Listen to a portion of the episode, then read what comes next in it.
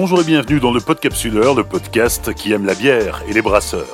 Depuis 2016, la bière belge est inscrite au patrimoine culturel immatériel de l'UNESCO. Nous l'avons vu à travers les différents épisodes. Il y a une histoire brassicole très riche en Belgique, une histoire ancestrale ou parfois beaucoup plus récente. Mais la Belgique est aussi réputée pour ses styles de bière qui ont la cote. On a déjà parlé des triples belges ou des bières d'abbaye, mais les lombiques et les gueuses sont aussi deux fleurons du savoir-faire brassicole belge.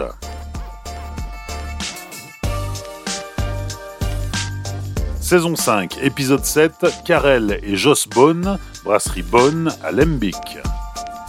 Au milieu des années 70, diraient nos amis belges, à 21 ans, Frank Bonne s'installe à Lembic, sur la commune de Halle, dans le Brabant flamand, à 25 km au sud-est de Bruxelles. On est dans la vallée de la Seine, célèbre pour ses levures sauvages. Frank Bonne est assembleur de lambic, des bières de fermentation spontanée qu'il achète à différentes brasseries pour les faire vieillir dans des fûts de chêne avant de les assembler pour en faire des gueuses.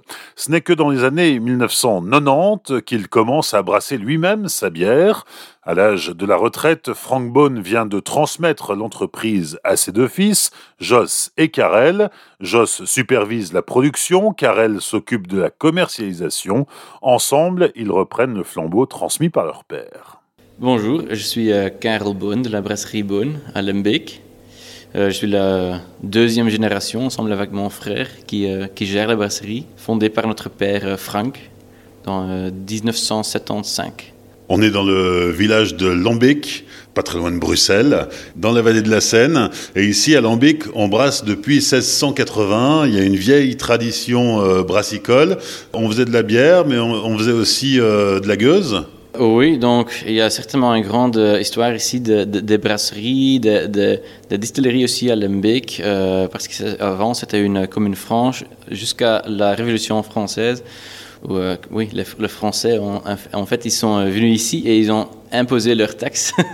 Mais avant, il n'y avait pas de taxes, pas d'accise à payer ici. Donc, il y avait des, brasseries qui faisaient des bières typiques de la région et c'était ce qu'on s'appelle maintenant de, de lambic euh, et certainement aussi d'autres euh, bières. Dans le 18e siècle, certainement, ce n'était pas encore la gueuse. La gueuse, c'est une création de la 19e siècle. Euh, mais donc, euh, avant, c'était lambic, faro. Il distillait aussi euh, Genièvre, ici. On est à lambic, lambic, euh, les deux mots sont très proches et ça aussi, il y a une histoire. Donc ça, c'est une, chouette histoire. C'est les, Français, en fait, qui sont venus ici avec, un, ils disaient, ah, voilà, maintenant, Lembeek, ça fait partie de France. Et, euh, ils disaient, OK, maintenant, on va regarder qui est ici, qui, qui, euh, brasse, qui fait le genièvre. On va noter toutes les... on va enregistrer, en fait, et toutes les installations. On va voir combien est fait, combien de genièvre est fait, etc. Et donc, euh, en fait, pour distiller quelque chose, on utilise un alambic. Donc, il y avait beaucoup d'alambic alambic. Ça commence déjà. Il y avait beaucoup d'alambic alambic. En fait, c'était plus euh, intéressant par les euh, distillateurs, les brasseurs, de dire oh, oh, ici je fais de la bière. Et en fait, effectivement, parfois, c'était, ils faisaient les deux. Et donc, euh, ils, jouaient un, un, petit peu avec les Français parce que les Français, oui, c'était, c'était, c'était pas leur, leur, ami euh, à cette époque-là. Et, et donc, ils jouaient un petit, un petit, peu avec les Français. Et donc, ils parlaient de la bière qu'ils faisaient avec leur alambic, ici à. Et donc, les, les, les Français parlaient de bière de Lembeek ou bière d'alambic. Et finalement, le, style de bière qui était fait, ici, c'est ce qu'on connaît maintenant euh, comme euh, le lambic, hein, le lambic. Et alors, en fait, ça vient de la confusion entre euh, bière d'alambic, bière lembeek, et il parlait de bière lembeek. C'est de là qu'en fait le, nom lambic vient. c'est l'histoire qui est déjà passée maintenant pendant des générations. Il y a des gens qui disent ah oui, l'histoire lembeek ou lambic, c'est grâce aux Français qui sont venus ici. Alors qu'est-ce qu'on brassait à l'époque Si c'était pas de la gueuse, c'était déjà du, lambic, c'était autre chose? Oui, donc ce qui était brassé ici, c'était à lambic, c'était euh, donc le lambic. Et euh, le lambic, c'était souvent, le, euh, souvent le, de lambic jeune qui était, qui était bu par les gens, et même de lambic de quelques, de quelques, d'une semaine par exemple. C'est très nourrissant mais aussi de, de faro. Faro, c'est ce que, en fait, c'est le résultat de dire, ah, ce lambic, c'est devenu un petit peu trop, trop acide. Et donc, il rajoutait du, sucre souvent du, sucre candy pour faire que c'est plus doux. Et donc, comme ça, euh, Faro été créé. Faro, le nom Faro, on ne sait vraiment pas honnêtement d'où vient ce nom. Il y a certainement encore des, recherches euh, intéressantes à faire euh, pour ça.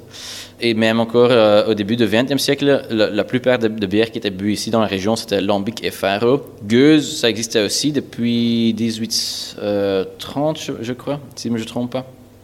Euh, mais c'était vraiment un, petit pourcentage de toutes les bières qui, qui bières de lambic qui sont bues ici à l'époque. En 1975, ton père a 21 ans et il débute dans l'assemblage tout près d'ici euh, jusqu'à euh, deux ans plus tard reprendre l'activité qui se déroulait sur le site où nous nous trouvons actuellement. Tu peux nous raconter l'histoire? Il avait une certaine passion pour tout ce qui est nourriture, les goûts, mais surtout la bière. Hein, tout, le monde aime bien la bière, mais je crois que lui, encore plus que tout le monde. lui, avec euh, ses parents, ils sont déménagés ici euh, à Lembeek euh, en 72. Et il connaissait déjà Monsieur De Witz ici à Lembeek. En fait, c'était pas le site où on est maintenant, c'est à 10 minutes d'ici, où De Witz avait sa, sa, gueuserie en fait. C'était pas une brasserie, c'était une gueuserie. Notre père connaissait déjà Monsieur de Witz euh, parce qu'il faisait, euh, avec ses, amis, mon, père, euh, il, allait déjà chercher des bières spéciales, des bières de, certaines régions qu'on ne trouvait pas partout pour goûter en fait cette bière, pour découvrir cette bière. Et donc comme ça, il connaissait déjà Monsieur de Witz. Et le jour qu'ils sont, sont, devenus déménager ici, Monsieur de Witz avait dit oh, j'ai pas d'enfant, je suis pas marié, quel âge est-ce qu'il avait? 60, euh, quelque, quelque part dans, dans, dans, 60.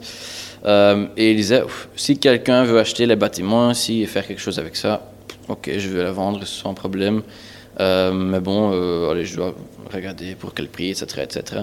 Et mon père a sans doute commencé à penser et dire, ok, peut-être ça m'intéresse. Et effectivement, il a dit à M. De Witz, je veux reprendre ta gueuserie, je veux je, veux la continuer parce qu'en en fait, la gueuserie de David était très répétée pour des, bouteilles de gueuse très, très agréables, avec des, goûts très complexes, euh, très balancés.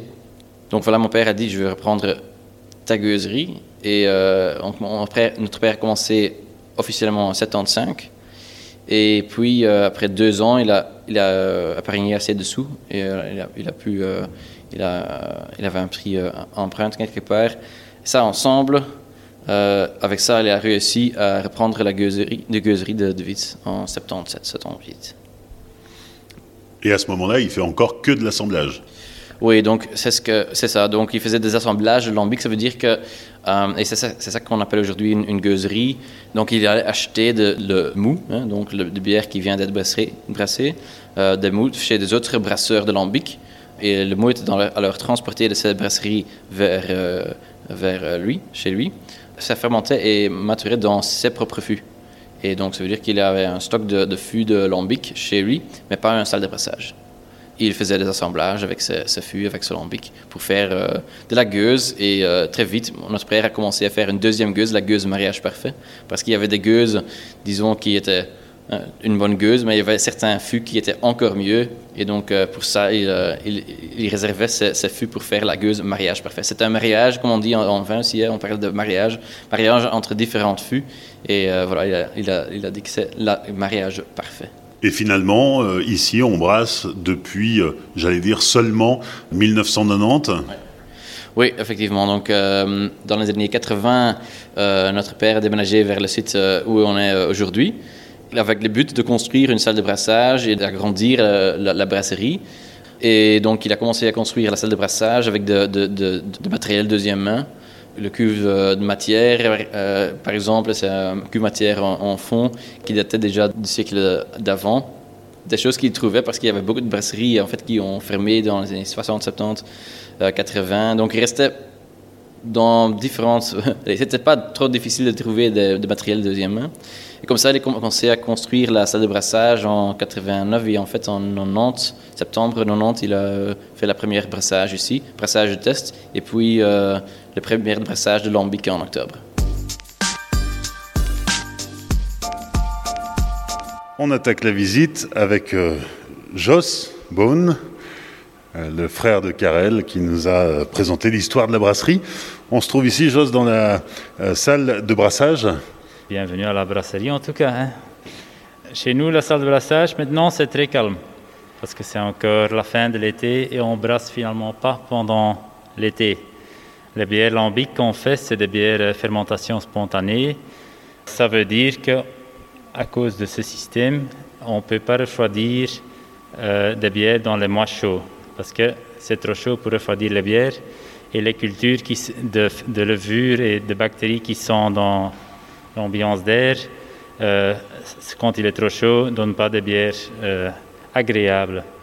Donc, euh, on commence alors à brasser à partir de début d'octobre, quand il fait froid dehors, et on peut brasser jusqu'à fin avril à peu près, pendant ces sept mois. Donc, ça veut dire que notre salle de brassage doit être assez large qu'on sait faire toute notre production annuelle pendant les quelques mois qui sont là dans l'hiver. Ici, dans la salle de brassage, on a euh, six cuves et c'est une salle de brassage double, qui nous permet de brasser en continu. Le, un brassin, de lambic prend à peu près 13 heures dès qu'elle est tout à fait finie et prête pour mettre dans les fûts de chêne où elle va euh, fermenter. Et alors, on a organisé la salle de brassage de façon qu'on peut brasser euh, continu et récupérer entre-temps aussi beaucoup de, de chaleur comme énergie pour chauffer un prochain brassin, ce qui est aussi important dans les années d'écologie. On travaille pour les matières premières, pour le lambic, très important. Les bières sont faites avec du froment pas malté, avec du mal de l'orge, avec des houblons qui sont euh, vieillis. Et on ajoute beaucoup d'houblons parce que ça aide à protéger la bière contre des bactéries qu'on ne veut pas. Finalement, c'est une fermentation spontanée des levures ce n'est pas une infection de bactéries. C'est pour ça qu'on ajoute, ajoute beaucoup de blond qui protège la bière. Mais si on ajoute beaucoup de blond qui est fraîche, ça va donner une amertume qu'on ne peut pas boire. Alors après un an, elle sera moins amère, mais ses caractères de, de protéger sont encore là. Et donc on, peut l'ajouter dans cette quantité. C'est six, fois plus de doublon qu'une bière euh, moderne, on dit. Et puis après, bouillir, on laisse refroidir dans un bac ouvert et on laisse passer l'air de l'environnement pour refroidir la bière. Et les, levures sauvages qui sont dans l'air vont s'installer dans le, dans le mou. Et le lendemain, on le met dans des fûts de chêne et là, ça commence le brassin à fermenter. C'est un peu le processus en quelques mots. Voici, on voit des grands tanks en inox et ils sont pleins de l'eau parce qu'on travaille avec de l'eau d'un puits qu'on a à 40 mètres euh, sous sol et ils sont stockés avant de brasser dans ces, grands tanks. Il y a un pour l'eau froide, il y a un pour l'eau chauffée, il y a un qui convient sur le système de récupération énergie qui va devenir de l'eau chaude euh, après la condensation des vapeurs de la, la chaudière. Maintenant, on va voir les cerises. Ici, derrière cette porte, c'est une chambre climatisée, plein de sacs de fruits, de cerises et de framboises. Il fait très froid ici, c'est plus qu'une chambre froide. Euh, oui, ouais, c'est plus qu'une chambre froide. Donc, euh, comme ça, les fruits sont congelés, on peut les utiliser toute l'année fraîches. Parce que sinon, euh, on doit les utiliser une fois par an et ça, c'est pas pratique. Euh, et voici, vous voyez les, les fruits. Hein les cerises qui sont très bonnes, c'est des cerises belges ça. On a aussi des autres variétés qu'on utilise. Euh, on va sortir parce qu'il fait froid. il fait froid, il fait moins 21 degrés. il fait froid, oui, c'est ça. Alors, euh, pour nos, bières qui sont faites avec des, fruits, on travaille toujours avec des fruits euh, fraîches qui sont, qui sont tenus dans un, un, chambre climatisée comme celle-ci fois. Et comme ça, on peut toute l'année, on peut travailler avec des fruits. Euh, c'est un, truc qu'on trouve très important de travailler avec ces fruits comme ça. Euh, ça nous permet de faire des bières qui sont qui retiennent très bien les goûts. Et donc, dans l'année, on achète euh, presque 250 tonnes de fruits qui ne sont pas tous là. Alors, on vient de descendre euh, un ou deux niveaux pour arriver euh, dans la cave. Oui, maintenant ils sont dans la, première cave. Euh, elles contiennent 45 foudres en chaîne qui contiennent chaque 6, 60 jusqu'à 120 hectolitres de lambic qui est en train de fermenter ou de, de maturer. donc, les mous qu'on fait dans la salle de brassage vont après euh, être pompés ici dans les foudres. Et là, il reste pour un, deux, trois, peut-être plus ans avant qu'ils seront euh, assemblés dans un mélange de gueuse ou dans des mélanges de criques ou, les, bières qu'on veut Euh, en total, on a 160 foudres à la brasserie. Les plus grands ont 270 hectos. Et le stock, c'est pour nous très, très, très important parce que c'est le stock et le futail qui fait la bière finalement. C'est-à-dire que si on n'a pas de capacité de stockage euh, suffisante, eh bien on se retrouve à, faire des, bières euh, plus rapidement et donc euh, moins qualitatives. Oui, finalement, rapidement dans notre métier, c'est un peu relatif, mais il faut avoir un, stock suffisant large pour avoir des bières euh, plus âgées, aussi pour avoir le choix de, de foudres pour faire des assemblages comme on veut. Si, certains ont besoin plus de temps, il faut les laisser. Si on a d'autres qui sont prêts plus vite, il faut les utiliser. Le stock est, tout à fait important. Et d'autre part, parfois on commence avec des nouveaux foudres, soit des neufs, soit des foudres qui, viennent d'une autre euh, origine qui ont eu des, des, eaux de bière ou des vins, n'importe. Ça prend à peu près 10-15 ans dès qu'ils sont euh, euh, tout à fait un foudre de lambic. Les, les, levures sauvages qui sont ici à la brasserie, qui viennent avec le mou, vont s'installer dans les foudres et vont transformer la bière, lambics sur, le, profil de lambic final. Et donc un foudre doit être élevé pour, pour euh, faire ces lambics. Les plus vieux sont les, les, meilleurs. Ça, c'est, ça, c'est une vérité. Après le chai, on arrive dans la salle d'embouteillage. Oui, donc euh, une fois qu'on a fait les mélanges de, gueuse, naturellement, il faut les mettre en bouteille parce que sinon, on n'a pas de bière en bouteille. Euh, donc ici, c'est la bouteillerie. On sait remplir 6000 bouteilles à l'heure et on fait tous les différents modèles euh, pour la gueuse typique, c'est des champenoises 37,5 et des champenoises 75 centilitres. En Belgique, on travaille aussi pour une grosse partie avec des, euh, des vidanges consignées qui retournent chaque fois à la brasserie. Donc pour cela, on a une, une laveuse qui lave toutes ces bouteilles. La bouteillerie a aussi une, une soutireuse très moderne qui savent euh, mettre en bouteille les bières sans avoir trop d'oxygène qui va se mélanger avec la bière et ça c'est très important pour le vieillissement de, de, de la bière euh, en bouteille après l'embouteillage. On a dit qu'on brassait pendant la période la plus froide de l'année, à partir d'octobre et jusque fin avril. À quel moment est-ce qu'on met en bouteille? Le même temps, on commence un peu plus, tôt. Euh, à partir de septembre, on peut commencer à mettre en bouteille pour vider les foudres. Et la plupart est mis en bouteille pendant les mois froids et ça s'arrête quelque part vers euh, mai-juin quand toutes les bières sont soutirées. Donc pour nous, la saison brassicole, c'est une saison très... Il y a beaucoup de travail. On termine notre visite avec euh, euh, le Saint des Saints, là où tout se passe. C'est-à-dire qu'une fois que la, bière est brassée, elle arrive dans ce grand bac refroidissoir pour refroidir. Et donc c'est pour ça qu'il faut qu'il qu'il fasse froid à l'extérieur, parce que sinon ça ne fonctionne pas. Non, c'est vrai. Et alors, euh, ici, euh, le bac, c'est comme une petite piscine. Hein. La bière sera mise dessus et on ouvre les fenêtres. Il y a, il y a un ventilateur là. Et puis l'air va passer au-dessus de, la, de la couche de bière et elle va être refroidie. Euh, ça prend quelques heures dès qu'elle est froide. Elle doit être froide jusqu'à température de, fermentation. Donc c'est, quand même une bonne refroidissement. Et c'est ici que toute la magie se passe. Hein. c'est les levures sauvages, c'est quelque chose de très bizarre, mais, mais ça donne des bières euh, tout à fait exceptionnelles. Ça, voilà.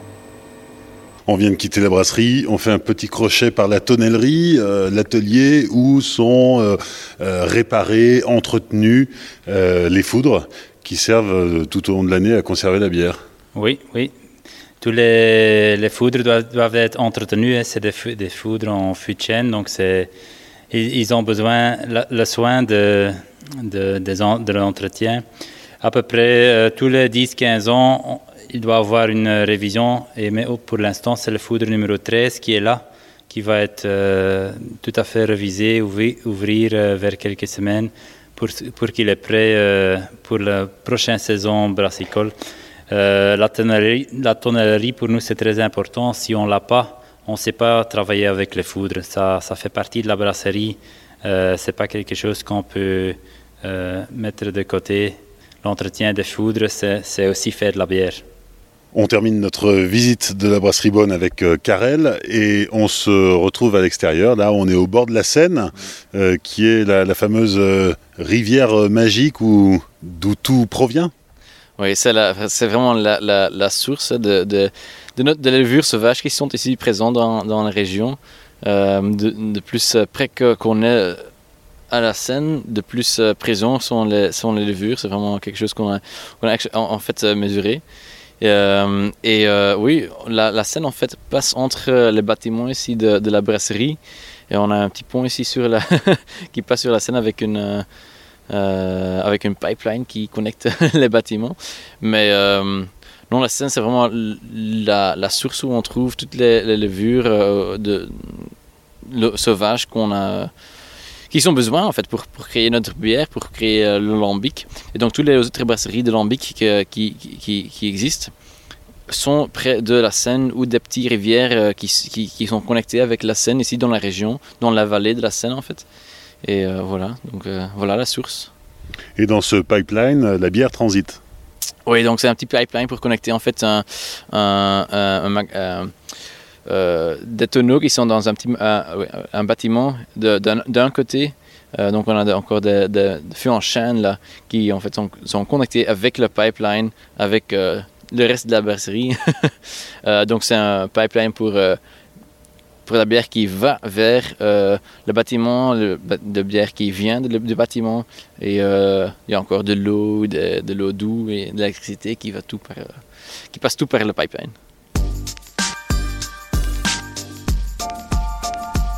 Les cinq dernières minutes avec la dégustation. Euh, Karel, que nous as-tu préparé J'ai euh, préparé une dégustation de cinq bières. Euh, on va commencer avec trois différentes gueuses puis deux différentes criques. Pour commencer, on commence avec la Gueuse Bonne.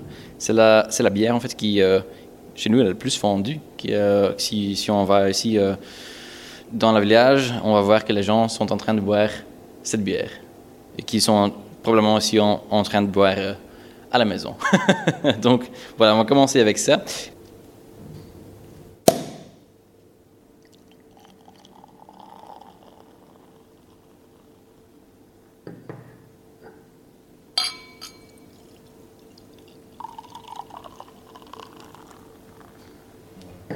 Donc visuel, ce qu'on voit, hein, une gueuse, quand on l'a versée, c'est très clair, hein, donc c'est pas une bière euh, euh, avec de, petits nuages dedans, disons.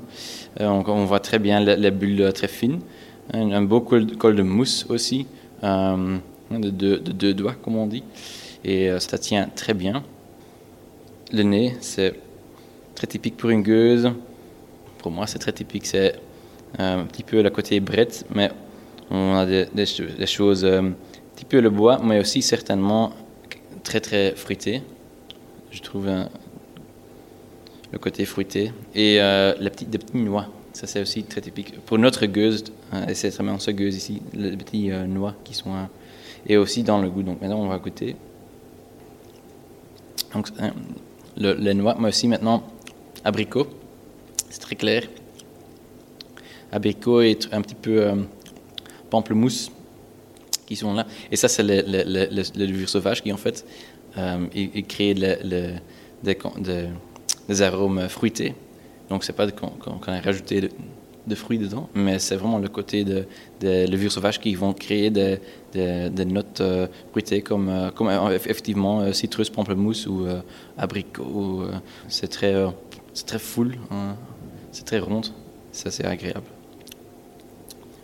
Et donc, l'assemblage pour cette gueuse, la, la oude gueuse généralement, on va utiliser à peu près 40% de lambic de 1 an, 40% de 2 ans et 20% euh, euh, de lambic de 3 ans.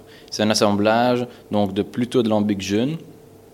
Euh, ça fait aussi aider pour le goût que, que, ce, que ce soit relativement rond et, doux. Pas, pas, doux sucré, mais plutôt moelleux. Hein.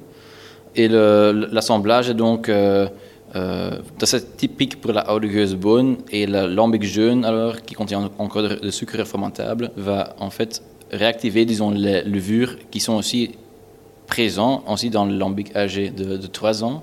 Il y a encore des levures dedans, mais qui sont euh, ici inactives, ils ne sont pas morts, ils sont inactifs. Et donc ça va euh, en fait créer une réfermentation en bouteille, c'est ça qui fait une gueuse. Hein. Donc il faut avoir la réfermentation en bouteille, sinon on ne parle pas d'une gueuse, on parle d'un lambic en bouteille. C'est juste de lambic plate, hein, sans, euh, CO2. Et ici, c'est bonne. Et on rajoute du sucre pour la refermentation? Non, donc pour la refermentation, on utilise vraiment le sucre euh, de lambic jeune. Euh, donc on va mesurer combien de sucre est dedans. On peut faire un assemblage, un assemblage comme ça aussi sans mesurer, mais ça, si on fait ça, on n'est pas toujours certain. Donc il faut mesurer combien de sucre refermentable est dedans. Et puis on fait l'assemblage, on calcule, OK, il faut avoir de lambic jeune euh, en quantité comme ça. Et on goûte certainement aussi les différentes lambics. Avant, on va euh, euh, les assembler. Et donc, comme ça, on doit, choisir ok, ce lambic jeune avec ce lambic âgé pour créer Audius Bone, soit Black Label, soit les autres. Allez, ça, c'est ce qu'on doit faire. Deuxième dégustation, on enchaîne avec la Bone Black Label édition numéro 6.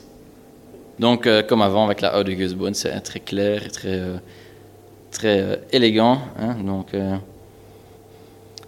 on a déjà une différente gueuse. Donc, ici, c'est intéressant de comparer les deux. Toujours intéressant, on retrouve toujours des nouveaux goûts, des nouveaux arômes. On, va, allez, ici, dans le nez, il y a des choses plus de, fromage qu'on retrouve? Très, très, très, très légèrement, hein, mais c'est agréable. Aussi de la côté acidulé, certainement, qui est aussi présent. Et puis, on va goûter. Hein. Ouais, donc voilà, c'est très typique pour la Black Label. C'est le côté. Euh, le, citrus qui est très présent. C'est aussi ce qu'on ce qu'on veut toujours euh, obtenir avec la Black Label, chaque fois. Plutôt euh, un, arôme fruité plus de, de citrus, mais à la fin aussi que ce soit très sec. C'est typique aussi pour une gueuse, hein, que, c'est très sec, mais ici c'est très très sec. Et ça veut dire que je veux très vite boire la deuxième, euh, le deuxième verre peut-être. Ou la deuxième gorgée en tout cas. La deuxième gorgée en tout cas, oui, oui, voilà, c'est ça. Alors qu'est-ce qui change dans cette recette et euh, dans la houdegueuse qu'on a bu juste avant Oui, donc pour l'assemblage, cette gueuse Black Label, on va euh, donc aussi faire une assemblage de lambic de 1, 2 et 3 ans. Entre les différentes éditions, parce qu'ici c'est la sixième édition qu'on goûte, euh, entre les éditions, euh, les, proportions entre les assemblages peuvent changer. Mais en fait, on va choisir aussi, surtout sur la, la reformatation très, très haute, donc avec une très haute euh, atténuation, ça veut dire qu'il reste plus de sucre refermentable. Mais donc, ça veut dire que déjà, au niveau de. Quand on commence avec euh, sélectionner certains lambics pour cet assemblage, on va euh, sélectionner de lambics qui a déjà une un, refermentation très très haut. Et on va calculer que dans la bouteille, avec la refermentation en bouteille, qu'on va avoir une, euh, une refermentation apparente de 100%. Donc, qu'il ne reste plus de sucre refermentable euh, dans la bière. Et donc, ça donne un goût très, très sec. Mais heureusement, et ça, c'est euh, encore une richesse de ces levures sauvages. Certainement aussi, on ne peut pas oublier la sélection de, de malt et, et froment. Il faut choisir les bons ingrédients aussi. Mais pour voir quand même un, un, un rendeur en bouche très riche sans avoir euh, de sucre dans, dans, la bière. Parce que beaucoup de bières, et ça c'est, tout à fait normal, ont une certaine euh, quantité de, sucre dedans, sucre non refermentable, c'est normal. Et ça, mais ça donne un, un en bouche, ça donne euh, que c'est full, et ça supporte tous les autres arômes. Mais ici, ça c'est, un défi pour nous, pour, pour, toujours faire ça. Mais ici, on a les arômes, la rondeur en bouche, la, complexité, et c'est pas le sucre qui va renforcer ses goûts, c'est vraiment les levures sauvages qui ont créé tous les arômes, et, euh, et c'est basé sur tous les ingrédients qu'on a sélectionnés, bien sûr aussi. Troisième dégustation. Oui, notre troisième gueuse, c'est la gueuse de mariage parfait. La deuxième gueuse que mon père a commencé à, faire en, en 75, 76. C'est donc le mariage parfait, c'est une sélection de lambics, oui, de, nos, meilleurs lambics, disons vraiment, qui sont disponibles dans le fût en chêne. Et Ici, on voit déjà que la bière est plus euh, foncée, plus euh, orangée, effectivement. C'est en fait parce que la gueuse mariage parfait, c'est une bière où on va utiliser à peu près 80 à 90% de lambic de 3 ans. Et puis, on va rajouter 10% de lambic de 1 an pour euh, la fermentation en bouteille. Ça veut dire que c'est vraiment caractérisé par de lambic âgé, lambic de caractère. Donc maintenant, on voit ici donc la, couleur qui est plus foncée. On voit le nez, oui, pour moi, ça c'est vraiment typique pour euh, lambic de 3 ans, plus de chêne. On sélectionne aussi sur ce goût-là. Vanille, chêne, mais c'est pas chêne euh, qui, est très très dur ou, euh, amer, hein, mais c'est rond, vanille. Ouais, donc de nouveau la, le chêne, un petit peu le côté phénolique, hein, comme, on, retrouve aussi dans les whisky. Très agréable le goût de, de, fruits, mais plutôt euh, le, un côté de. Ça se ressemble un petit peu à vin. Un petit peu. Euh, donc, euh, des, des, raisins. Et le, le, fin de bouche est très très long. Hein.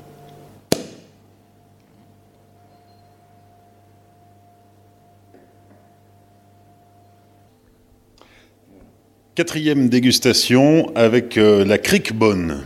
Creek, ça veut dire cerise, en fait, en néerlandais, Creek. Donc, euh, cerises euh, qu'on a utilisées ici, c'est des cerises euh, qui viennent de, Pologne, en fait. on ne va pas utiliser des sirops, hein, c'est vraiment des cerises qui sont récoltées là-bas. Et puis, ils ont nettoyé et transporté vers la brasserie. Et on va faire une macération et puis une, fermentation de cerises avec de lambic jaune. Pour la Creekbone, donc on utilise surtout de lambic jaune euh, dans l'assemblage, donc lambic de cerises, et puis on rajoute encore de lambic jaune. On va obtenir finalement une bière qui contient à peu près 250 grammes de cerises par litre.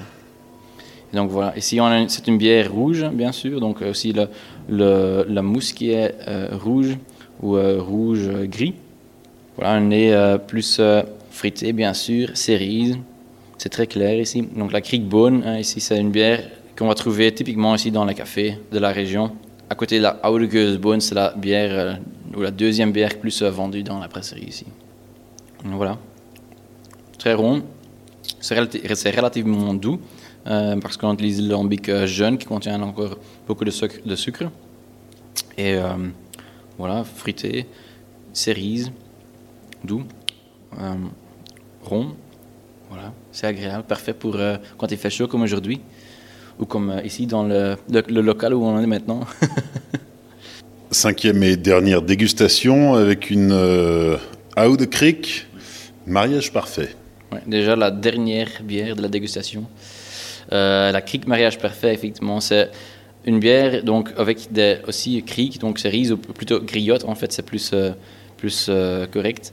C'est une bière qui est donc comme la Creek Bone avant, euh, ça commence avec une euh, macération et, fermentation de cerises avec de lambic jeune de un an.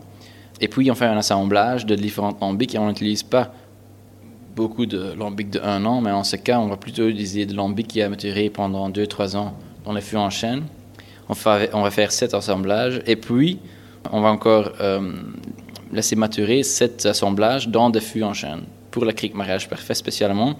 Et ça va donner un côté de chêne qui est plus présent, comme, on voit dans le vin aussi. Hein. On parle souvent d'un vin qui est sur le fruit ou, sur le chêne. Et aussi, c'est plutôt ici sur le chêne, on peut dire, euh, grâce aux euh, maturations de 6 à 8 mois dans le fût en chêne extra. Hein. Donc on voit ici que c'est une bière très très euh, euh, foncée rouge, pas énormément claire, mais bon, on voit un petit peu les, petites bulles hein, dedans, petit- un petit peu de mousse. Et voilà, très très très agréable nez. Des cerises, un petit peu acidité, mais pas beaucoup. Le chêne, pour moi, ça, ressort aussi, le côté vanille. C'est une bière parfaite. hein. Souvent, on dit euh, Kriek, c'est une bière de, de l'été. Mais cette bière, c'est parfait pour toute l'année et sans doute aussi ensemble avec euh, euh, quand on mange quelque chose euh, de viande, viande rouge. Excellent pour, euh, pour boire avec. Et aussi, euh, effectivement, le, aussi l'amande qui, qui ressort un petit peu. C'est très agréable. Et le fin de bouche, c'est très long. Pas trop, c'est pas trop acide, c'est aussi très rond. Ouais, agréable.